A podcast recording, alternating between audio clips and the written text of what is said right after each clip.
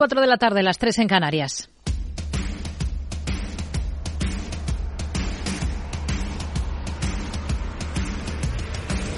No decida lo que hará el mercado.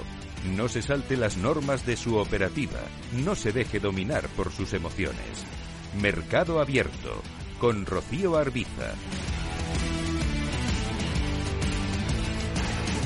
Muy buenas tardes. La fortaleza del mercado laboral en Estados Unidos bate todas las expectativas e impulsa al dólar. Se esperaban nuevos signos de solidez en el empleo en la primera potencia económica mundial, pero el dato final ha pulverizado lo esperado. La tasa de paro baja hasta el 3,4% en enero, mínimos que no se veían desde hace 50 años y la creación de empleo se dispara casi el triple de lo previsto. Estados Unidos ha sido capaz de crear 517.000 nuevos puestos de trabajo en el primer mes del ejercicio desde los 223.000 de diciembre y frente a unas previsiones de menos de 200.000. Junto a ello se revisa el alza el dato de creación de empleo de noviembre en 34.000 personas y también el de diciembre en 37.000. Son cifras que denotan resistencia, pero que al mismo tiempo reactivan el temor a una política de la Fed menos acomodaticia de lo esperado. Y en esas estamos, en ese tira y afloja, en ese debate sobre si veremos bajadas de tipos en Estados Unidos antes de que termine este 2023, como hasta ahora descuenta el mercado. Es la referencia macro clave de la jornada que comparte protagonismo con el sector tecnológico, con la reacción a esas cuentas de anoche de tres gigantes como Alphabet, Apple o Amazon. Las cifras de esta última lastradas por su inversión en la firma de vehículos eléctricos Rivian, las de Apple, que denotan unas ventas más que resentidas en la última campaña navideña y unas cifras de Alphabet que también han defraudado a los inversores.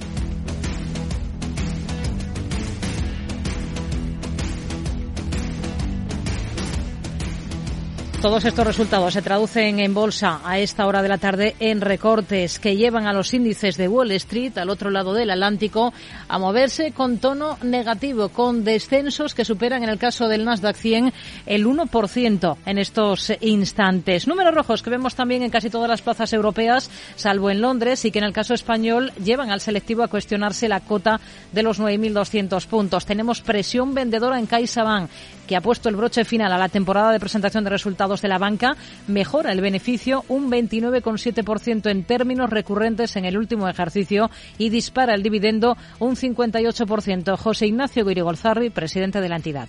Esto nos permitirá abonar un dividendo a nuestros accionistas equivalente al 55% de este resultado aproximadamente 1.700 millones de euros.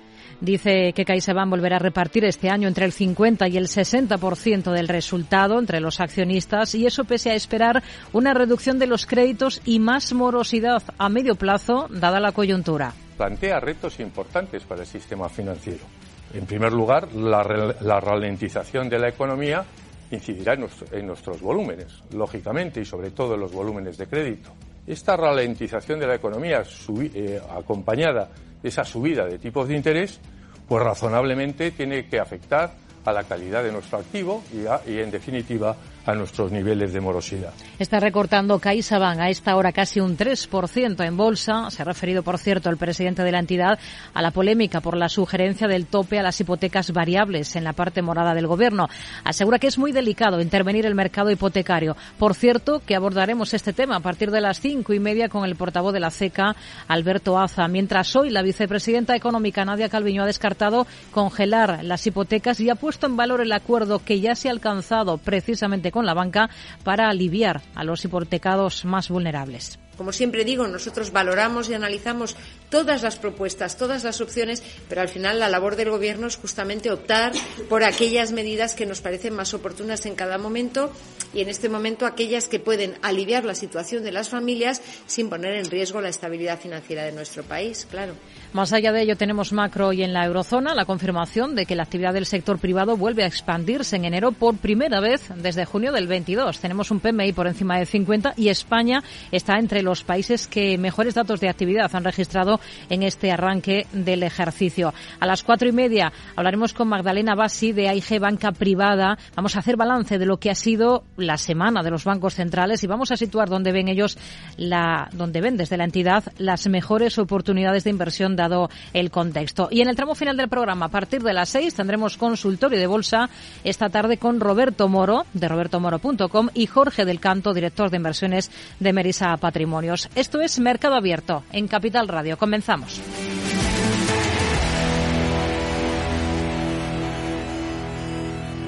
Mercado Abierto con Rocío Arbiza.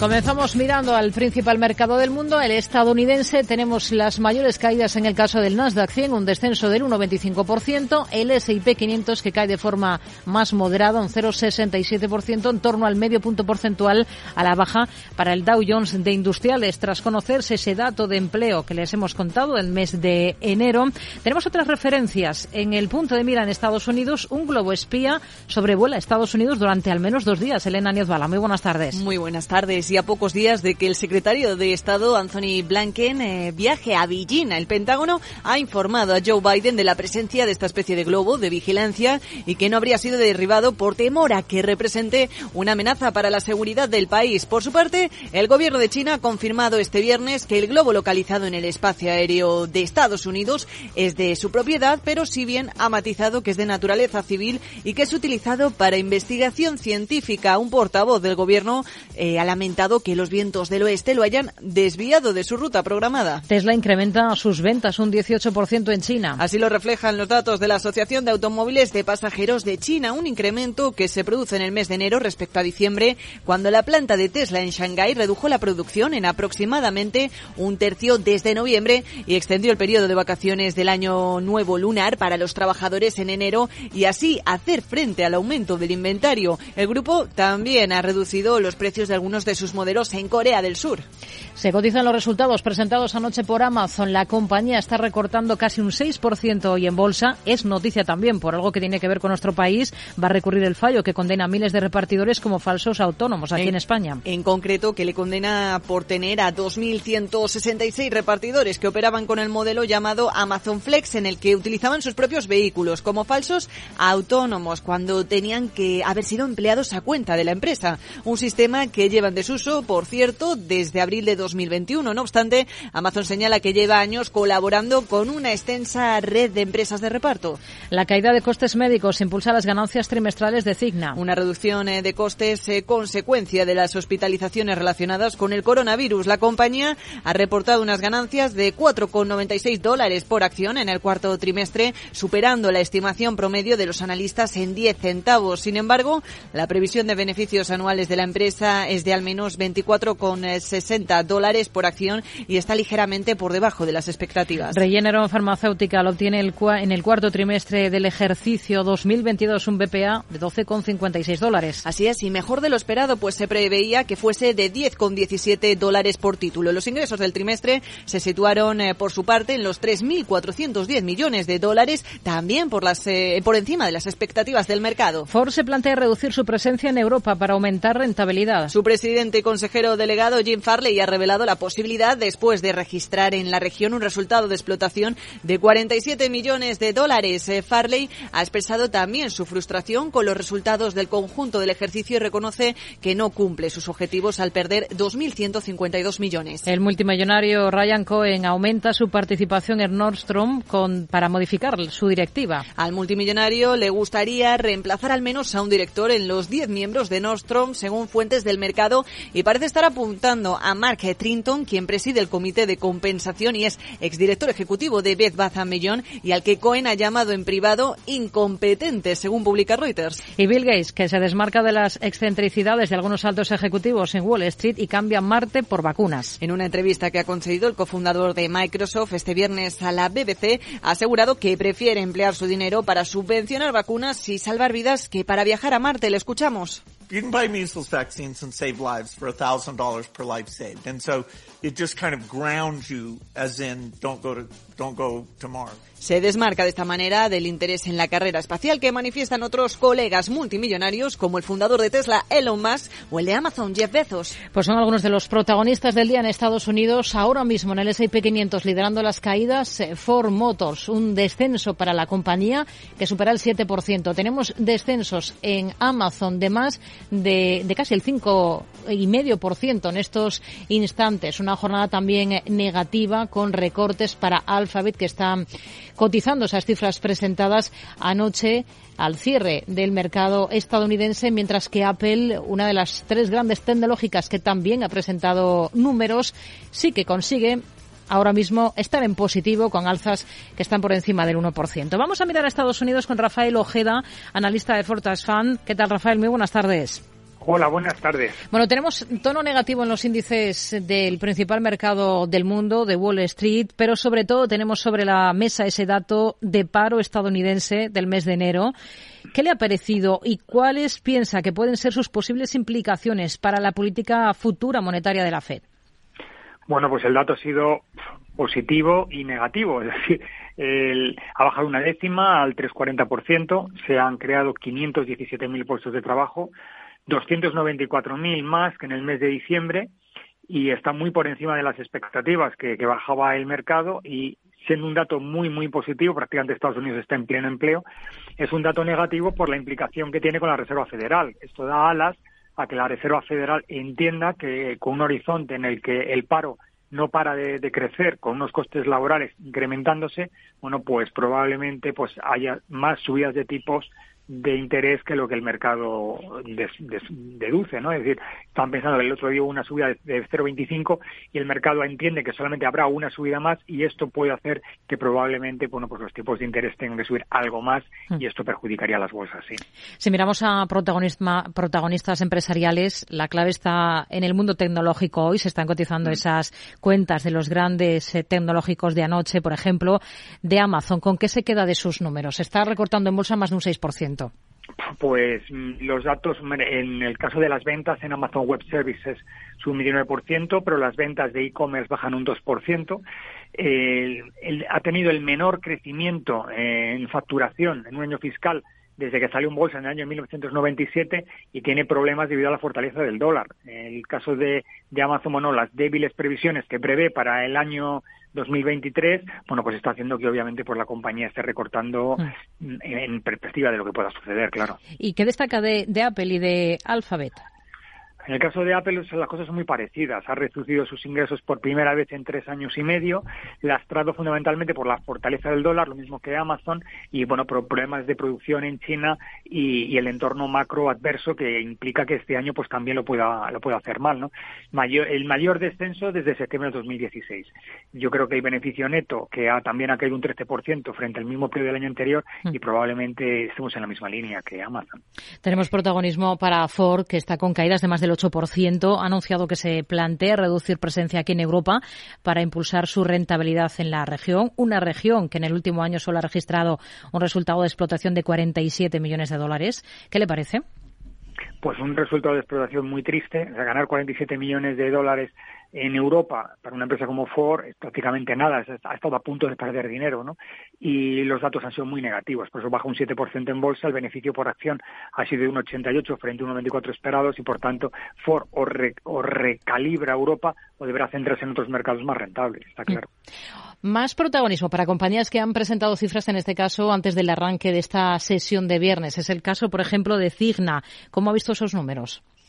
Bueno, pues los números de Cigna han estado un poco en línea con lo que con lo que podemos esperar de, del mercado. Es una compañía que a mí me gusta mucho, fundamentalmente por una compañía que en el último año ha pasado de cotizar en 213 dólares a los 302 actuales y va a cotizar 340 dólares. Yo creo que Cigna es una compañía muy a tener en cuenta y tiene un objetivo de 359. En un año como este, en un año como este, que probablemente haya muchos mercados que salgan muy claramente perjudicados, Cigna es una compañía muy, muy sólida. Tenemos muy plana hoy la cotización de la compañía Regeneron Farmacéutica la ha presentado también antes del comienzo de la sesión. ¿Qué le han parecido las, las cuentas de esta compañía? Pues en un día en el que, como hemos visto antes, no las tecnológicas han defraudado claramente, pues Regeneron Pharmaceuticals ha batido a las expectativas. Han sido unos datos datos muy, muy positivos. En bolsa estaba subiendo, creo que en torno de un 2%. Está cotizando en 769 dólares y el objetivo que tiene fijado es 812. En el último año ha pasado a cotizar en 530 a los 760 que ha cotizado actualmente. La verdad es que eh, está funcionando muy bien y lo que mm. demuestra es que el sector farma es un sector muy, muy sólido para tener en cuenta este año. Nos quedamos con ello. Rafael Ojeda, analista de Fortas Fund. Gracias. Muy buenas tardes.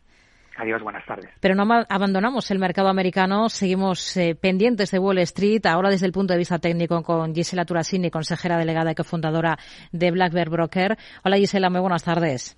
Muy buenas tardes, Rocío, ¿cómo estáis? Por técnico, ¿en qué momento están ahora mismo esos tres gigantes tecnológicos eh, que están cotizando justo ahora esos resultados de anoche, Amazon, Apple y Alphabet? La verdad es que sí, te decía, eh, Rocío, que, yo creo que podríamos pensar que con las caídas del 3% en Alphabet, del 5% en Amazon, pues evidentemente los resultados no han convencido al mercado, ¿no? Eh, pero te diría más, para mí las subidas del 7% que se vivieron el jueves, eh, la jornada anterior me hacen pensar que a pesar de los malos resultados, pues el mercado sigue considerando la parte positiva, que no es más que el cambio de tono de la FED, en mi, en mi opinión, ¿no? Así que en este sentido, te diría que si analizamos el cierre semanal, desde la información semanal, Em, podemos detectar ruptura de resistencia, pero con debilidad. Por lo tanto, si analizamos el detalle intradiario, estas tres gigantes, lo que vemos es un ajuste rápido del mercado para retomar las alzas. Así que no nos engañen un poco con este tema de los resultados y las expectativas. Estamos convencidos que el cambio de ciclo en la FED llegará a lo largo de este año y esto favorece, mucho las Big Tech. Así que em, probablemente el ajuste de hoy sea un buen argumento para sumarse al breakout Em, experimentado durante la semana. ¿no? Desde la mesa operativa de BlackBerry recomendamos comprar este ajuste de Amazon, de Apple y de Alphabet, de las tres. Estaríamos in. ¿Y en Qualcomm cómo ven las cosas? También está eh, cotizando sus últimos resultados. ¿Cómo está técnicamente Qualcomm? Pues ahora que un, poco más de lo mismo, ¿no? Eh, Rocío os diría que técnicamente el patrón de vuelta, como vemos eh, aquí al graficar, eh, el de largo plazo, eso sí, no es contraindicativo de la sesión de hoy. Lo cierto es que los malos resultados sirven para recoger beneficios, poco más, eh, creo. no Operativamente sí, con stop loss estratégico tendría que ser en 105 y táctico en 120, eso es un poco de los plazos. Nosotros nos reengancharíamos a la tendencia aprovechando el ajuste de hoy también para Qualcomm. Creo que, también es una buena oportunidad, que sea todo en, la sesión de hoy, ¿no? Hmm. Y, para Starbucks, ¿cómo ven la situación técnica? Viene también de publicar una disminución, en este caso, de las ventas trimestrales en China, cuatro veces por encima de lo que se había estimado. Está recortando en bolsa un 3,5% ahora. Sí, sí, como bien dices, ¿no? Eh, arriba del tres y medio. Eh, en este caso te diría que podríamos interpretar negativamente la noticia, obviamente, ¿no? Pero no como catalizador de cambio de tendencia, sino de facilitador del ajuste, eh, os diría, ¿no? Aquí la, la sobrecompra que vemos es relevante y, de hecho, es la tónica general del mercado, ¿no? Negocios tradicionales y o cíclicos sobrecomprados y tecnológicas con ganas de seguir subiendo, ¿no? Por lo tanto, yo creo que es probable que ahora veamos un mejor tono en Nasdaq en general y de las tech en particular, ¿eh? de las tecnológicas. Por lo tanto, la recomendación desde la mesa es eh, recoger beneficios en Starbucks y esperar un ajuste para nuevas entradas. Así que en este caso esperaríamos un poquito. Gisela Torasini, consejera delegada y cofundadora de Black Bear Broker. Gracias por su análisis con nosotros. Muy buenas tardes. A vosotros, muchas gracias. Estamos hablando de varias compañías que hoy están con mal comportamiento en esta última sesión de la semana en Estados Unidos. Por el lado positivo, destaca hoy, por ejemplo, Tesla, con una subida del 5%. Regeneron Farmacéuticas, después de estas cuentas que ha presentado, está subiendo un 3,5%. Lucy Group también con buen comportamiento. Y Gillette Sciences presentaba anoche, hoy está repuntando un 3,5%. Tardes de Radio y Economía. Mercado Abierto. Hey, asistente, busca cómo proteger mis ahorros de la inflación. Hay aproximadamente 19 millones de resultados. ¿Quieres que los lea? Buf, mejor que no. Puedes seguir buscando entre millones de contenidos, pero un asesoramiento de calidad solo te lo dará un especialista. En Renta 4 te ofrecemos un servicio de asesoramiento gratuito siempre que lo necesites. Entra en r4.com y descubre cómo te podemos ayudar. Renta 4 Banco. ¿Quieres más?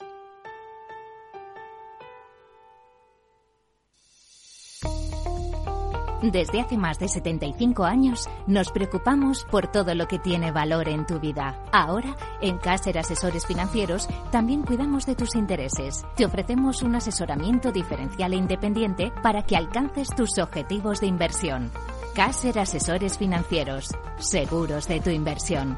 Contacta con nosotros en info arroba caserasesoresfinancieros.es o en el 91 762 3442.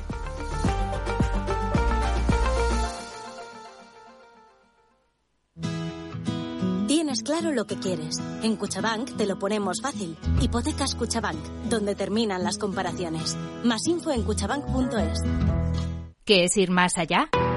Con Arval podrás llegar donde te propongas de la forma más sostenible y asegurar un mundo mejor contribuyendo a la seguridad en carretera, al futuro de las ciudades y a la calidad de vida. Ser responsable sin tener miedo al liderar el cambio. Arval, la transición energética arranca aquí.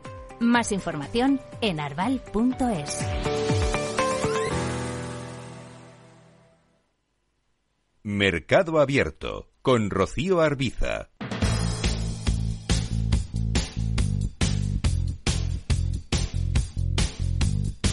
Momento de mirar a la bolsa española. Apenas a una hora y diez minutos para que termine la sesión. Tenemos caídas moderadas para el IBEX del 0,27%. De momento ahora consigue estar por encima de esa cota de los 9.200. En un día con protagonismo para CaixaBank, que gana 3.145 millones en el último ejercicio y dispara el dividendo un 58%. Presentación de resultados en Valencia en la que ha estado Javier Luengo.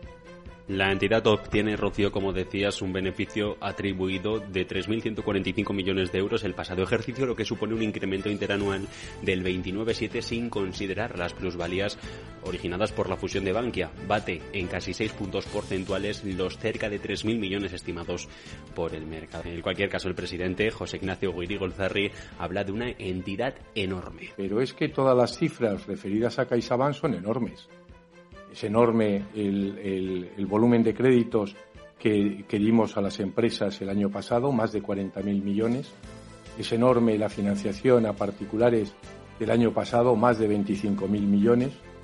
Son enormes los fondos propios, que son del orden de, del orden de 36.000 millones.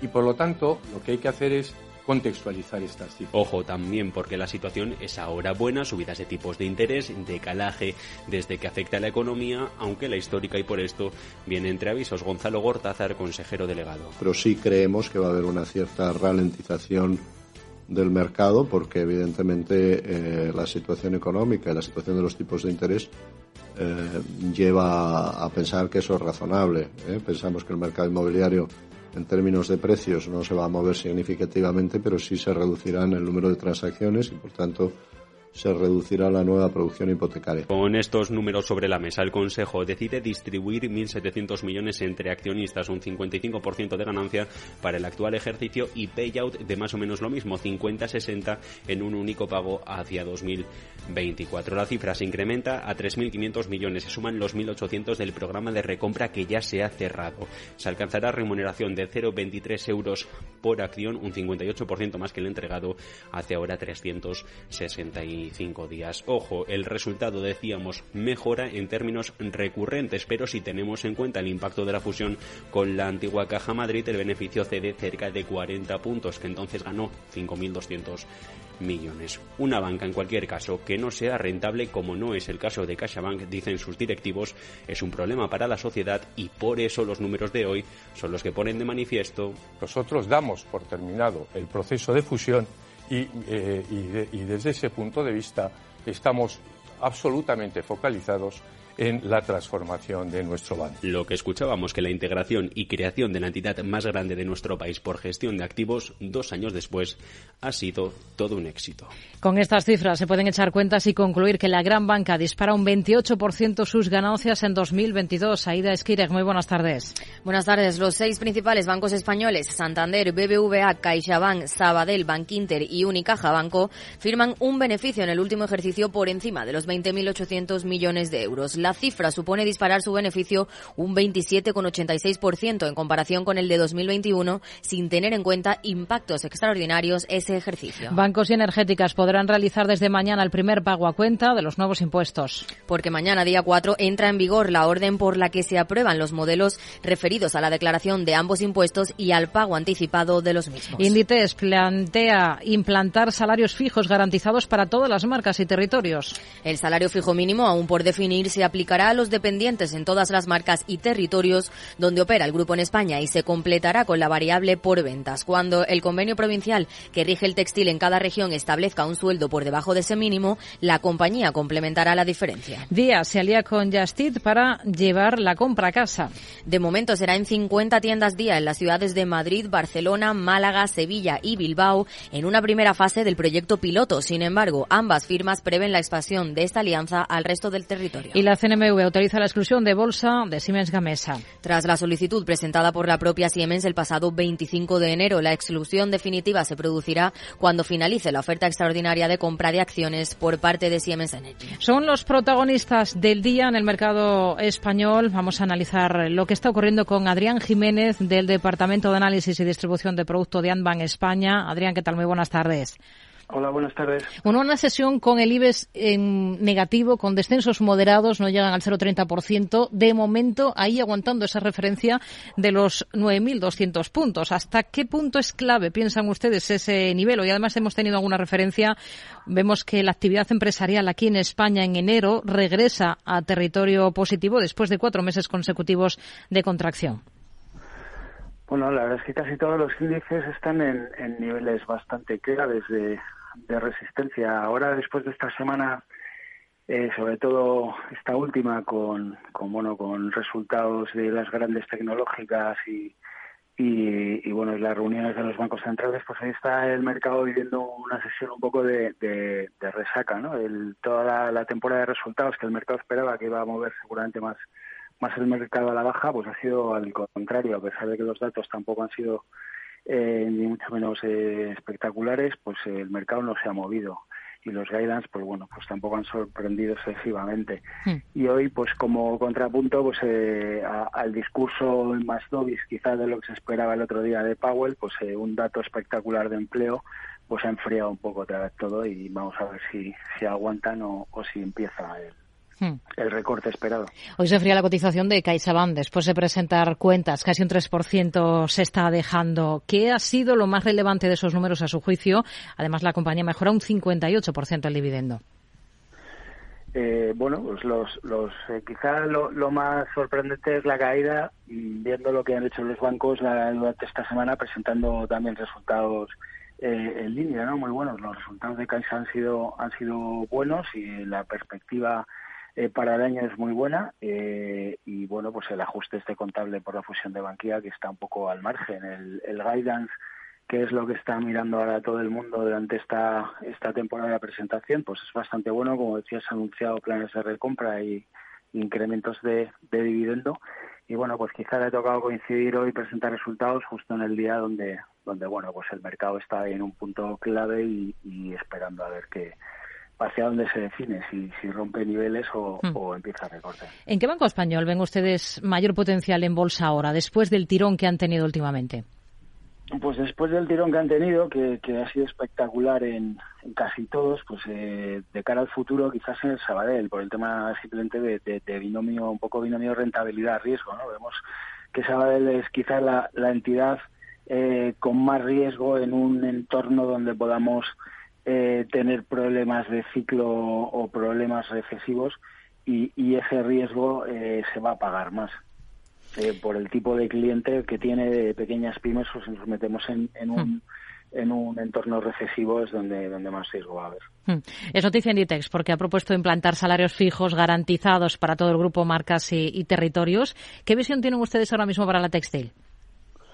Bueno, pues también creemos que es que es una, una compañía de calidad, una compañía que se puede tener sin problemas. El sector ahora está en, en, en el momentum de todo el sector retail durante este comienzo de año que ha sido espectacular en general, pero en particular para el sector retail en Europa eh, ha tenido retornos históricos. Mm. Creemos que es una compañía que, que bueno, pues por su por su eh, calidad, por, por ser eh, líder en el sector, tiene, tiene poder de fijación de precios en un entorno inflacionario con esta fijación de, de, precios, este poder que tiene para, para, para seguir bueno pues manteniendo márgenes, le puede ser bien Hoy se alarga el rebote de, de Grifols, se está repuntando más de un 1,8%. ¿Se fían de esta reacción? Bueno, pues ya sabemos que es una compañía que ha estado muy castigada y ha tenido problemas eh, de todo tipo y los viene arrastrando de tiempo, pero, pero bueno, también hay que tener en cuenta que, que sí que es muy espectacular el rebote que ha tenido estos dos últimos días tras la, reunión de la FED, pero es una compañía que desde mínimos de octubre eh, lleva ya un 70%. Entonces, bueno, pues eh, es una compañía que tiene poca visibilidad a medio plazo, pero a ver si parece que, ya no es solamente un rebote puntual, a ver si lo mantiene. Hablando de castigo, Solaria hoy encabeza los descensos dentro de, del IBEX. Le, ¿Qué le convence y qué no de, esta compañía? Bueno, lo que más nos convence es el sector. Vemos que es un, sector que, que, hay que estar ahora. Eh, el cambio de mix energético es, es algo inminente y que ya no se va a poder echar hacia atrás.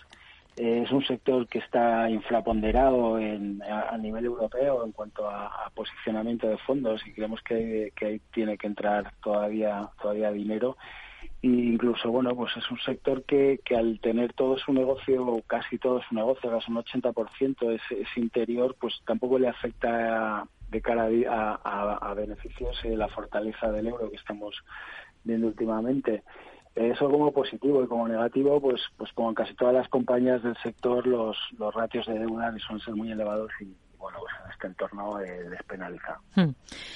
Adrián Jiménez, del Departamento de Análisis y Distribución de Producto de Anbank España. Gracias. Muy buenas tardes. Gracias. Buenas tardes. Hasta luego.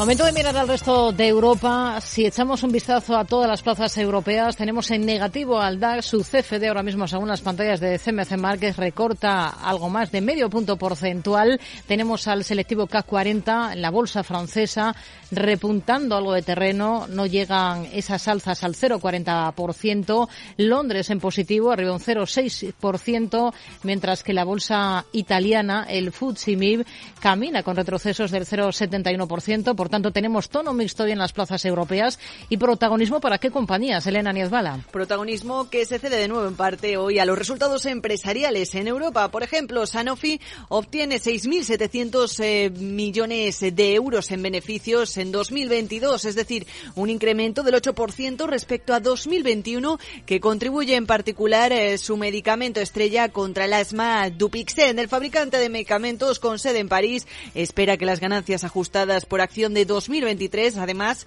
crezcan en un porcentaje de un solo dígito sin tener en cuenta un impacto cambiario negativo esperado de entre el 3,5 y el 4,5%. En otra línea de asuntos, en el mercado francés también el gigante petrolero Total Energies ha cedido al banco Crédit Agricole un 50% de la participación en un paquete de hasta 29 centrales fotovoltaicas y eólicas en Francia con el argumento de que así acelerará el flujo de caja de los proyectos y mejorará la rentabilidad de, los capitales invertidos al mismo tiempo que la compañía ha matizado que su exposición a empresas con el grupo indio Adani es limitada y que no reconsidera sus participaciones en Adani Total Gas y Adani Green Energy después de las fuertes caídas en los precios de sus acciones. Más resultados por la parte de la holandesa TomTom, que a pesar de aumentar sus ingresos en el último trimestre, el resultado final que deja sigue siendo negativo. La empresa acumula pérdidas de 100, 112 millones de euros el año pasado, más que los 94,7 millones perdidos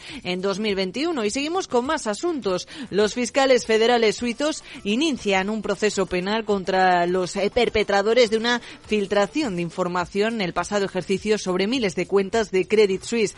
Las eh, cuentas eh, que se mantuvieron desde la década de 1940 hasta 2010 se filtraron en febrero pasado al eh, Süddeutsche Zeitung de Alemania, que las compartió con organizaciones de medios de todo el mundo. Por el momento se desconoce la identidad de la persona o la organización responsable de la filtración. Eso sí, los fiscales han señalado que los presuntos delitos en el caso tienen que ver con la violación de las leyes del secreto bancario y el daño causado a Credit Suisse. Por otro lado, a raíz de un escándalo destapado ayer por el diario The Times, eh, que halló una investigación encubierta como agentes de deuda que trabajaban para la empresa British Gas, que irrumpían en hogares de personas eh, vulnerables para instalar de manera forzosa esos contadores, el regulador británico ha pedido a las compañías energéticas de ese país que suspendan las instalaciones forzosas de los contadores de gas prepago. Y nuevas noticias también en el gobierno italiano que ha indicado que evaluará la propuesta de KKR para adquirir una participación en el negocio de redes fijas de la operadora Telecom Italia. Esto se debatirá el próximo 24 de febrero en una reunión mismo mercado donde hoy Intensa San Paolo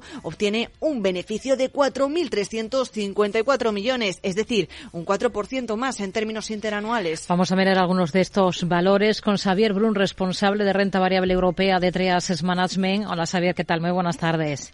Hola, muy buenas tardes. Vamos a detenernos en el mercado francés. Vamos a comenzar por Total Energy, sobre todo por esa polémica en torno a su relación con el multimillonario indio Adani, que hemos comentado que se encuentra en el ojo del huracán por acusaciones de, de, fraude. Desde la petrolera dicen que todas las operaciones que han hecho con él desde el año 2018 cumplen la, normativa. Pero en todo caso, este tipo de cuestiones, ¿a ustedes les invitarían a salir de un valor como este?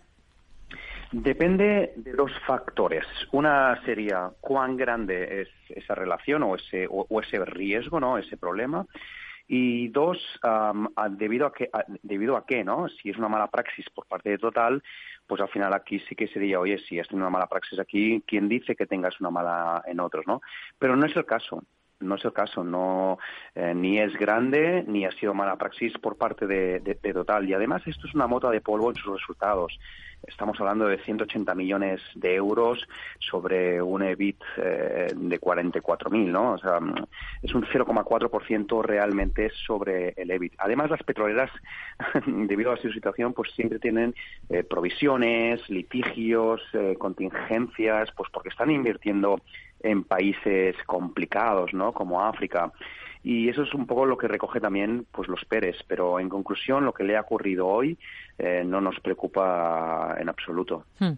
Vamos a mirar a algunos de los protagonistas por el lado de los resultados. Caso, por ejemplo, de Sanofi, que está recortando en la bolsa francesa más de un 2%. ¿Qué le han parecido esos resultados? Bueno, si miramos los resultados solos del trimestre, es business as, usual, ¿no? Es, decir, es el negocio como, como siempre ha sido. Sanofi, una parte de sus negocios eh, tiene la parte de farma y tiene la parte de vacunas. Es muy fuerte en vacunas, en especial la de la gripe. Claro, ¿qué ha ocurrido? Pues que mejor eh, eh, climatología, pues menos gripes, menos vacunas.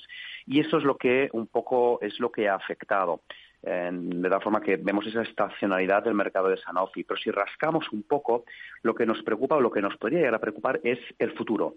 Ha dado unas guías que son menores de las esperadas, un 2-3% del incremento de ventas. ¿Por qué?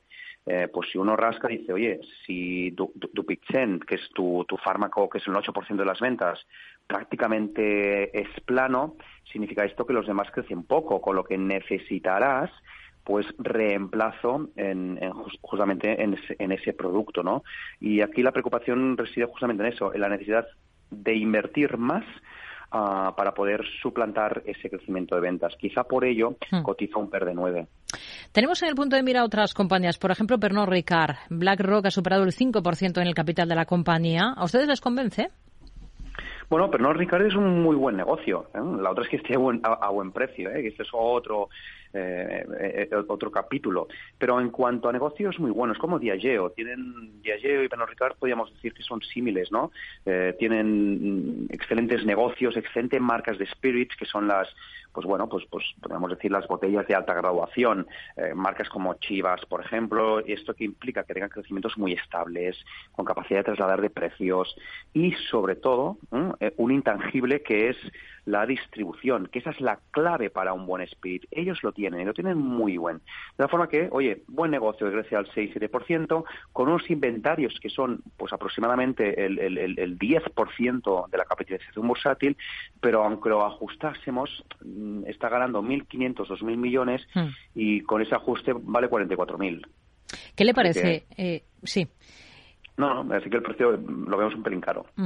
Eh, le preguntaba por, por Kering ahora, por ejemplo. ¿Qué le parece esa nueva incursión que, que hace en cosmética para lo que ha fichado a una alta ejecutiva de, de una firma de este sector como Steel Lauder? Pues la verdad que nos gusta. ¿Por qué razón? Porque al final Kering ya hacía cosméticos, lo que pasa es que ahora con este fichaje lo que quiere es producirlos ellos en casa. Tenían unos acuerdos de distribución de sus marcas, Gucci, Laurent, um, con, con em, Coty y con eh, L'Oreal. Ahora, ¿qué es lo que hace? Entro dentro de casa, produzco dentro de casa y ¿qué me quedo?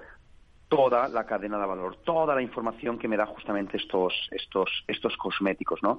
Con lo que, oye, vemos que Kering lo está haciendo bien, está diversificando tanto en, en marca, ¿no? Con Valenciaga y Laurent como con producto y eso nos gusta. Es decir, y hoy día cotiza Kering, pues es un es lujo a per de 15 y sin deuda, cosa que no nos parece nada mal. Hoy está subiendo con claridad TomTom después de presentar resultados, más de un 3,5% arriba. ¿Con qué se queda de, de esos números?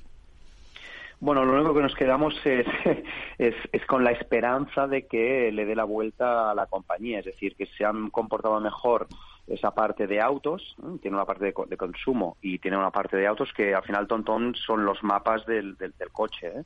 Eh, muy simplificado, pero son los mapas del coche. Pero no nos gusta, no es un negocio que no nos gusta. ¿Por qué razón no nos gusta? Pues porque al final ha pasado de ventas, hace 10 años tenían unas ventas de 1.500 millones a 500. Y desde el 2017 que no gana dinero. Y la razón es bien simple. Tiene un, tenía un producto excelente, tenía un producto muy bueno, que eran los GPS con, con los mapas, pero hoy día el GPS ya es una commodity y el mapa lo podemos encontrar en otros sitios. Por lo que, ¿por qué debo pagar una licencia a, a, Tontom y por esa razón no nos, no nos gusta, ¿no? Xavier Brun, responsable de renta variable europea de Trias Management. Gracias como siempre por su análisis con nosotros. Muy buenas tardes. Adiós, buenas tardes. Mercado Abierto, Capital Radio. Tío, ya estoy en el tren. A ver si tengo suerte y llego tarde, ya sabes. 30 minutillos y me ahorro el billete. No creo que en media hora me pierda mucho allá en el pueblo. Como mucho al Paco contando por enésima vez cómo conoció a la Juani. Con el compromiso Renfe de puntualidad, si tu tren AVE se retrasa más de 15 minutos, te devolvemos el 50% y el 100% si se retrasa más de 30. Normal que alguno prefiera llegar tarde. Nadie te da más. No todos los trenes son como Renfe. Renfe, tu tren. Tardes de Radio y Economía con Rocío Arbiza. Seguimos en mercado abierto. Semana intensa de bancos centrales con subida de 25 puntos básicos en el precio del dinero por parte de la Fed y de 50 tanto en la eurozona como en Reino Unido. En los tres casos según lo previsto, sin sorpresas. Hoy día más calmado, que nosotros vamos a aprovechar para hacer balance, para sacar conclusiones de la mano de Magdalena Bassi, gestora de carteras de AIGM. ¿Qué tal, Magdalena? Muy buenas tardes. Hola, buenas tardes. Bueno, ¿algún matiz que le, le, haya chirriado o que no esperase en esas declaraciones tanto de Powell como de Bailey o Lagarde? Bueno, en los tres casos yo destacaría que los mercados interpretan que los bancos centrales serán menos restrictivos de lo que ellos mismos habían anticipado, ¿no? Es algo que se dio en los tres casos. Tal vez si tengo que destacar uno que me ha chirriado más sería esa comprensión expresada por Powell respecto a la posición tan discrepante que tiene el mercado respecto a sus propias indicaciones. Eh, la posición actual del mercado, mucho más laxa, anticipando bajadas de tipos a finales del año, eh, es en sí una, una situación más laxa para los mercados financieros, con lo cual si a la Fed le preocupa tanto la evolución de la inflación, debería también estar más preocupado por esa relajación de condiciones financieras que pueden aumentar en el futuro la presión inflacionista. Entonces, el hecho de que no haya dicho nada en contra hmm. eh, es que el mercado lo puede interpretar de forma bastante complaciente. Eh, en el caso de Lagarde se insiste mucho en que ha mantenido la línea dura. Se anunciaron otros 50 puntos básicos de subida para la reunión de marzo, pero luego acabó diciendo que no es un compromiso irrevocable. ¿No es esto moderar el discurso cuando además eh, no hay compromiso claro más allá del mes de marzo? Nosotros sí, nosotros damos por hecho una subida de 50 en marzo, si aquí no se rompe nada, digamos, si, si, si las cosas siguen así. Y lo que tiene, eh, y, en eso lo, veríamos agresivo porque había gente que especulaba más bien en 25 puntos básicos. Pero el hecho que, que la garra haya dicho que en marzo será un momento de hacer balance y de evaluar, el mercado lo ha tomado como bueno, la subida llega hasta el 3 con la subida de marzo y poco más, tal vez una más de 25 puntos básicos, pero lo ha tomado como una señal de ver la luz al final del túnel. ¿Cuánto más ven ustedes subiendo los tipos en la eurozona? Nosotros esperaríamos 25 puntos básicos más, o sea, que terminaría en 3,25%.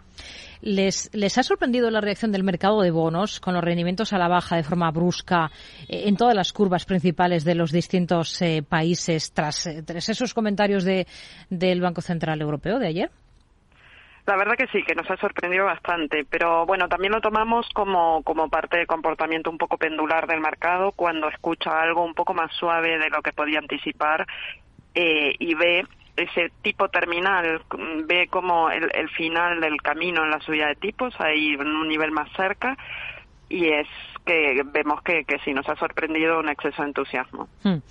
Em, ¿Por qué ese gap entre lo que dice en este caso, mm, bueno, los bancos centrales en general y lo que hace o piensa el mercado, pero centrándonos un poquito más en Estados Unidos, porque además hoy ahí tenemos el dato clave de esta jornada, que es un dato de paro del mes de enero que ha demostrado eh, una importante solidez del mercado laboral estadounidense. Y siempre que hay buenos datos eh, macroeconómicos, eh, los mercados comienzan a dudar ¿no? sobre qué podría o qué podría significar esto para, para la política futura de la FED.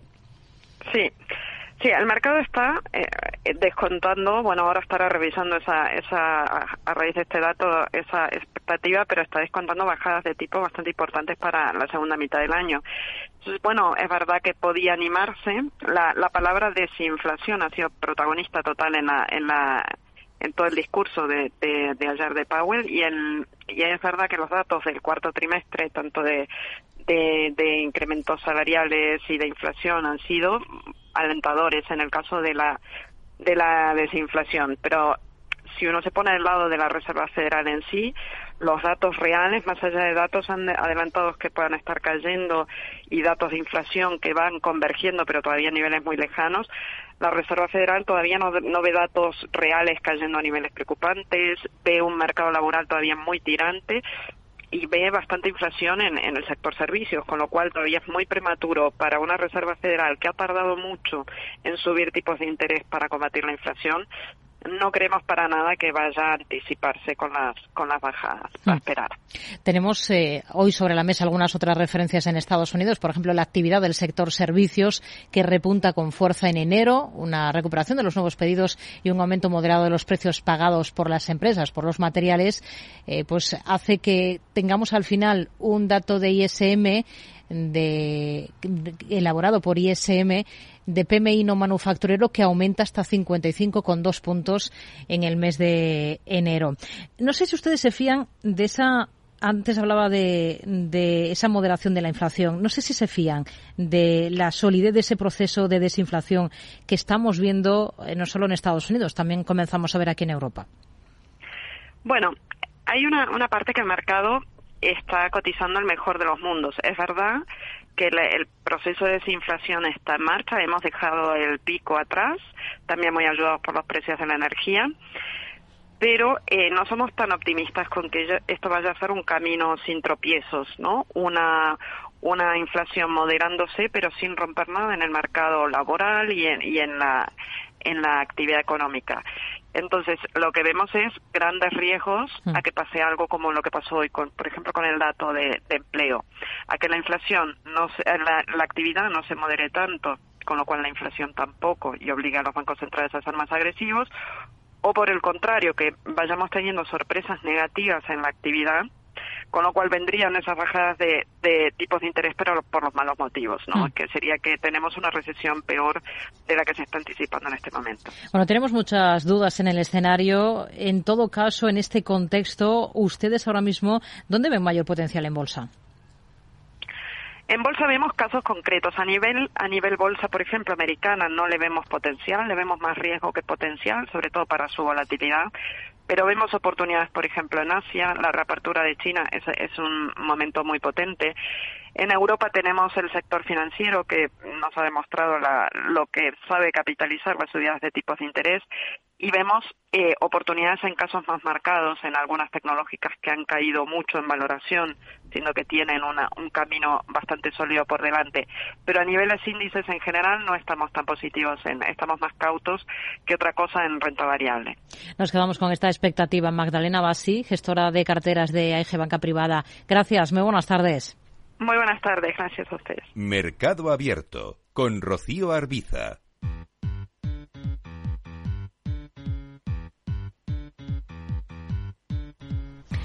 Llega nuestro espacio de tecnología en mercado abierto de cada viernes. Esta tarde nos vamos a detener, Selena Niezbala, en los videojuegos y en los juegos online.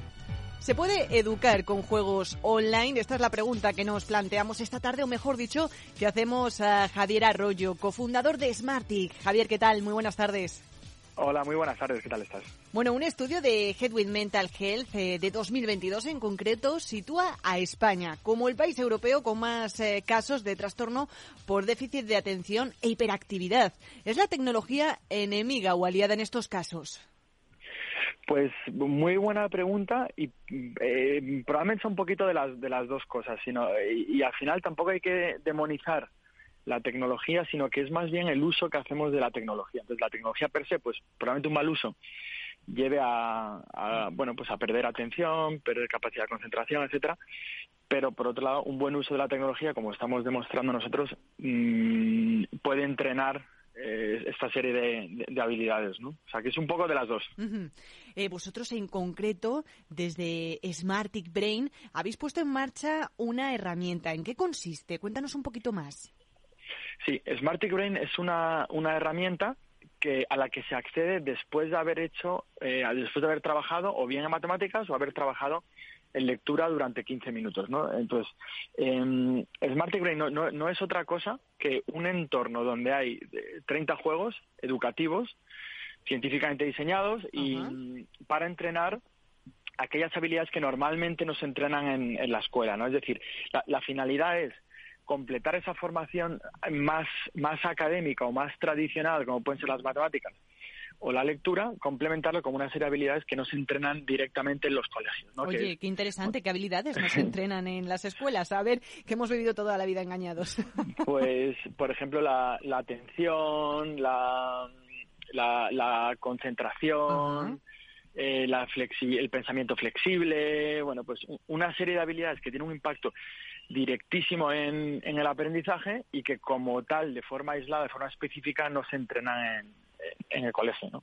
Oye, ¿y con qué resultados eh, habéis obtenido hasta la fecha? ¿Cómo calificaríais su impacto? Pues el impacto, el impacto es muy bueno, eh, por varias razones. La primera es que los niños lo, acogen muy bien porque los niños, bueno, pues están, están divirtiendo y, sin darse cuenta están entrenando eso. Lo segundo es que vemos que un entrenamiento a través de juegos es mucho más efectivo que, un entrenamiento a través con, otro soporte, digamos, pues más, más, más físico más en papel, ¿no? Y luego lo tercero, porque estamos viendo que aquellos niños que mejoran pues la atención, la memoria, la concentración, etcétera, tienen un impacto directo en su aprendizaje en matemáticas y lectura. Es decir, mejorando ahí también mejoran su, su rendimiento académico en Smartic. Oye, ¿cuáles han sido las edades comprendidas en las que se ha probado la herramienta? Pues se ha probado. Eh, fíjate que el, se, juega, se han jugado millones de partidas en el 2022 y de 4 a 14 años ha, sido el, rango de edad en el que se ha usado. Oye, me llama la atención precisamente eh, que entre algunas de estas eh, mejoras en las habilidades que se trabajan, destaca la de la memoria visual, algo que puede mm, a veces resultar un poco contradictorio ya que siempre nos quejamos tanto de las pantallas, ¿no? Sí, mira, vuelvo a lo que decía antes. La tecnología per se no es, no es ni buena ni mala. O sea, las pantallas no son ni buenas ni malas, sino que es el uso que hacemos de las pantallas. Además, precisamente con la pandemia, pues se, duplicó el número de horas que los niños pasan frente a las pantallas. ¿no? Entonces, pues hay que intentar primero que pasen menos tiempo y eso por un lado. Y segundo, que el tiempo que pasen que, esté dedicado a fines educativos, ¿no? Y que no sea solamente lúdico, sea jugar, sino que, que esté dedicado a algo que les, que les sea útil y además si se pueden unir las dos cosas en una, pues eh, mejor todavía. Existen diferencias también, ¿no? En este caso de género, pero ¿de qué tipo? Es decir, eh, ¿las chicas potencian más unas cualidades que otras o les llama más la atención un tipo de juegos? Sí, lo, primero es que juegan por igual, ¿eh? O sea, juegan el mismo número de partidas, tanto niños como niñas. Ahí no hay, no, es que haya eh, mayor intención de jugar siendo niño o siendo niña, pero sí el tipo de juego. Los niños eh, se decantan por juegos donde, donde se potencia mucho más la atención sostenida, la concentración sostenida, o sea, juegos más de acción donde tienes que estar súper concentrado para ir salvando obstáculos, mientras que las niñas más la flexibilidad, el pensamiento flexible, es decir, me enfrento a una situación, no solamente aplico la única receta que tengo interiorizada y mecanizada, sino que tengo esa capacidad para, para mm, desarrollar esa creatividad para encontrar soluciones nuevas. Entonces, curiosamente, pues cada uno se decanta por un, por, un perfil de, por, por, un tipo de juego. Y Javier, podríamos decir que estamos ante la revolución de los sistemas formativos, porque cada vez se van implantando, ¿no? E implementando nuevos eh, métodos de aprendizaje que rompen eh, de manera radical con lo tradicional. Sí, fíjate que, mira, ahí al final también hay que aplicar mucho sentido común, ¿no? Es decir, yo, no soy muy partidario de revoluciones, en general, ¿eh? Pero en la educación tampoco sino más bien de evolución. Es decir, bueno, pues llevamos con unos métodos tradicionales de hace ya muchos y muchos años y sí que ya pues la tecnología, la inteligencia artificial que te permite adaptar los contenidos a cada niño, personalizar en función de tu ritmo, tu capacidad de aprendizaje, todo eso va a tener un impacto y, y necesariamente, porque no puede ser de otra manera, la educación está evolucionando y está evolucionando rápido. O sea, que es más evolución que revolución, pero desde luego nosotros venimos demostrándolo con, bueno, pues Smartic, aunque es un método español, pero que tiene alumnos, tiene miles de alumnos en 187 países, y lo, lo que vemos es que todo lo que eh, avances hacia una personalización para adaptarte como un guante al perfil de cada niño, sea cual sea, pues redunda en, en, en una mejora mucho mayor que si digamos es café para todos y es un método estándar donde, donde el niño se tiene que adaptar al programa y no al revés. Entonces, en ese sentido la tecnología ayuda muchísimo. Totalmente de acuerdo. Una última cuestión, Javier. Eh, ¿Qué tipo de tecnología utiliza en este caso las herramientas de Smartic Brain? Mm, lo digo porque habías comentado eh, pues cosas sobre la inteligencia artificial, ver si, si no lo incluyen hasta ahora, si en vista a un futuro, a un medio largo plazo, vamos a decir, mejor dicho medio, porque la inteligencia artificial ya, ya está más presente en nuestros días de lo que pensamos. Eh, pues si os planteáis, ¿no? Incluso añadirla. Sí, mira, la eh, eh en general, tanto la parte de Brain como la, otra parte, está basada en inteligencia artificial. ¿no? Entonces, una inteligencia artificial muy puntera por la que hemos recibido premios pues de y reconocimiento de Harvard, del MIT, de Oxford, etcétera, y que al final lo que te lo que te va a permitir es estudiar muy bien, muy bien, muy bien a cada niño, identificar de forma súper precisa cuáles son las carencias que tiene y a partir de ahí proponerle mejoras, tanto en los juegos, es decir, este niño hemos detectado que tiene problemas de concentración, le voy a recetar estos juegos, ¿no? Eso lo mismo ocurre en contenidos de, lengua o de, matemáticas. Yo sé que este área no lo domina y le voy a hacer trabajar en, eh, precisamente lo que no domina, no voy a hacer trabajar en todo, ¿no? Y además, no solamente eso, sino que la inteligencia artificial de Smartico que te permite es incluso anticiparte. ¿Por qué? Porque han pasado miles de niños por esos puntos antes, por esos juegos, por esos puntos en el plan de estudio. Entonces, tú sabes que los que han pasado por ahí, luego eh, hacia dónde han ido. Entonces te permite diseñar ya con antelación, te permite anticiparte para saber cuál es el camino óptimo de aprendizaje de ese niño en concreto con ese perfil. ¿no? Entonces tiene un potencial enorme la inteligencia artificial mm, y los resultados son, son muy potentes. ¿no? Y ahora bien, hay que tener, pues eso, como decía sentido común. Esto es un complemento a la escuela, los profesores son muy necesarios, ir al colegio es muy necesario y esto al final es un entrenamiento, digamos, a medida para complementar ese aprendizaje en grupo. Pues, eh, oye, enhorabuena y, sobre todo mucho ánimo para seguir impulsando este tipo de proyectos, Javier, que sin duda hacen eh, falta y cada vez eh, van a ser más necesarios. Javier Arroyo, cofundador de Smarty Brain. Hasta la próxima. Muchísimas gracias, ha sido un placer. Vale, Javier, pues muchísimas gracias.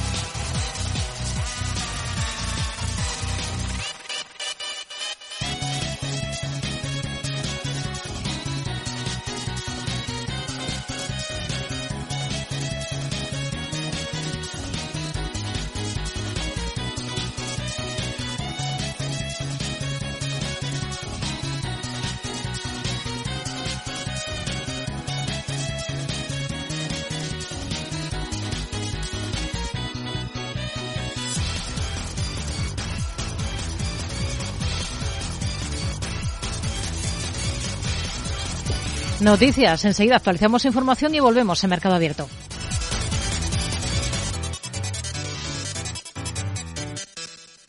Mercado Abierto. Capital Radio.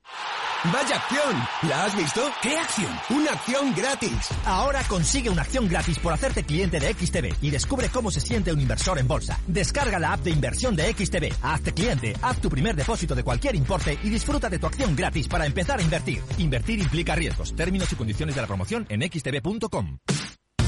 Los viernes en Capital Radio te proponemos descubrir y comprender las estrategias de empresas con éxito que servirán de inspiración y ejemplo para la tuya. Escucha Metaempresas, un programa presentado por Andrés Arenas con la presencia y los consejos de expertos en distintas áreas y profesores de reconocida trayectoria. Todos los viernes a las siete y media de la tarde, Metaempresas, Capital Radio.